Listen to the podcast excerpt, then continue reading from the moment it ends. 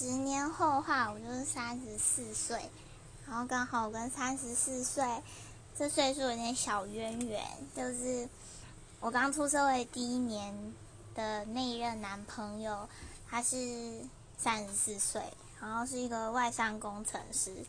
然后我就是出社会之后，我发现有一部分工程师他们都很，就是很很自信、自豪，臭屁于自己收入很高这件事情。然后我其实没有很喜欢这样。然后我就有一次跟他讲说，那是因为我现在二十四岁，我三十四岁的时候你就知道了。嗯，我就是一直还蛮坚信自己三十四岁的时候。会有比他更非凡的成就，所以这应该算是我十年后之后的一个其中要达到的一个小目标吧。